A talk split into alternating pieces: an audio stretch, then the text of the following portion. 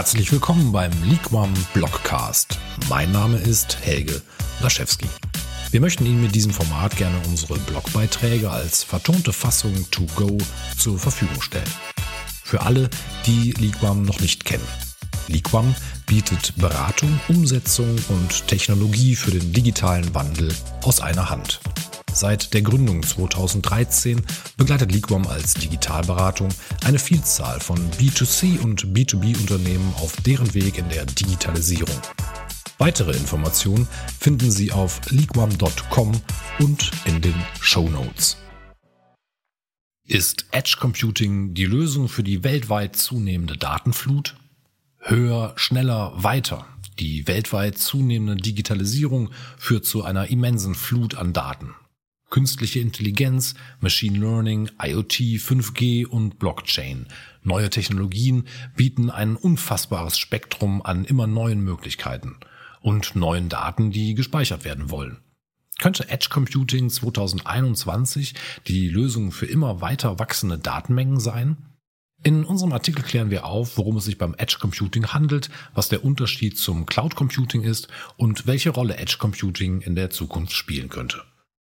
Was ist Edge Computing? Und der Begriff Edge beschreibt einen Rand oder eine Kante und gemeint ist in diesem Zusammenhang der Rand eines Netzwerkes. Häufig wird Edge Computing als Gegenteil des Cloud Computing beschrieben. Das Cloud Computing hat in der Vergangenheit diverse neue Anwendungsfälle eröffnet. Devices mussten nicht besonders intelligent sein und nicht sehr gut ausgestattet.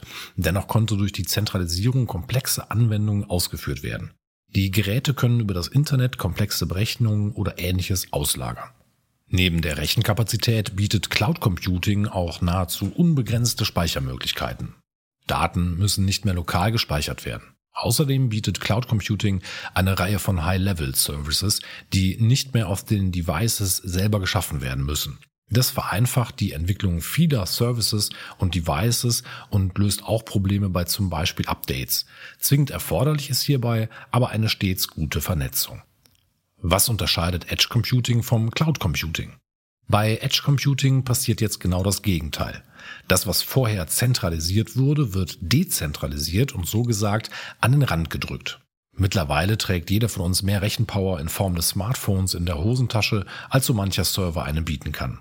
Durch Entwicklungen wie zum Beispiel IoT, also dem Internet of Things, besitzen selbst einfache Lampen sehr viel Rechenkapazität. Hier entsteht also zunehmend mehr Potenzial und der Grund, warum man zuvor in die Cloud ausgewichen ist, ist nunmehr nicht mehr wirklich wichtig. Man muss nun nicht mehr ausweichen, weil die Rechen- oder Speicherkapazität direkt an Ort und Stelle vorliegt. Welche Rolle spielt Edge Computing in der Zukunft? Ein weiterer Grund für Edge Computing steckt in den immer weiter wachsenden Datenmengen. Diese machen Edge Computing teils erforderlich, weil diese Mengen nicht mehr über zum Beispiel das Mobilfunknetz transportiert werden können und es auch nicht sinnvoll wäre.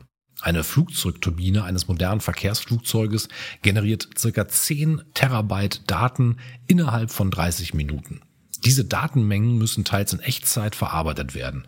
Eine Übertragung in die Cloud und die dortige Verarbeitung inklusive einer Rückmeldung würden viel zu lange dauern. Die Daten müssen innerhalb der Turbine verarbeitet werden.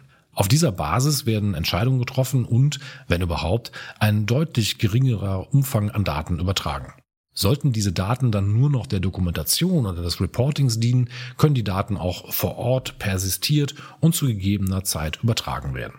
Bei Anwendungen wie zum Beispiel AR oder VR kann das iPhone die Daten nicht erst in die Cloud übertragen. Das würde die Anwendung nicht nutzbar machen. Auch im Auto wäre es fatal, wenn das Auto die Daten von Sensoren, Kameras etc.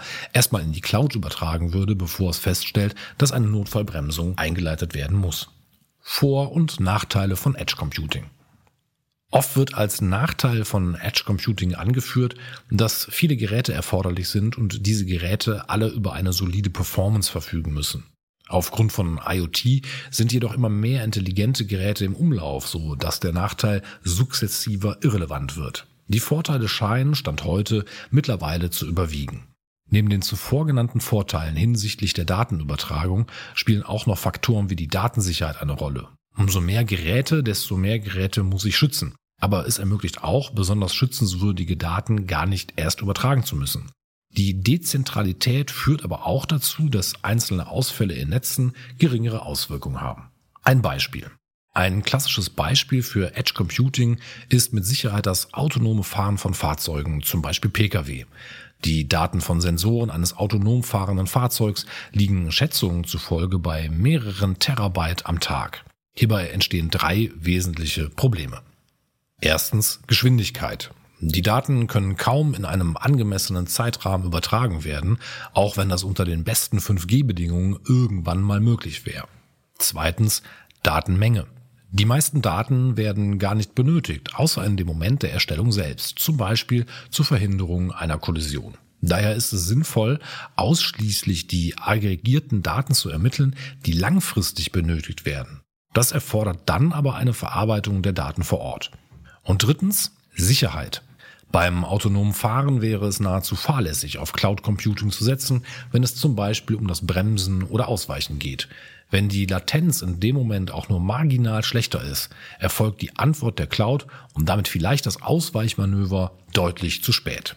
Diese drei Kernprobleme führen dazu, dass umfangreiche Rechenkapazitäten im Auto selbst geschaffen werden. Fazit. Edge Computing entwickelt sich zunehmend zu einer echten Alternative für zentrale Infrastrukturen. Und häufig ist es deutlich mehr als nur eine Alternative, es wird zunehmend zwingend erforderlich. Vielen Dank für das Zuhören. Ich freue mich, wenn dieser Blogcast für Sie interessant war. Wenn Ihnen dieser Blogcast gefallen hat, hinterlassen Sie doch gerne eine Bewertung. Weitere und zukünftige Beiträge und Kontaktmöglichkeiten finden Sie unter leaguam.com. Liquam schreibt man L-I-Q-U-A-M. Mein Name ist Helge Laschewski. Bis zum nächsten Mal.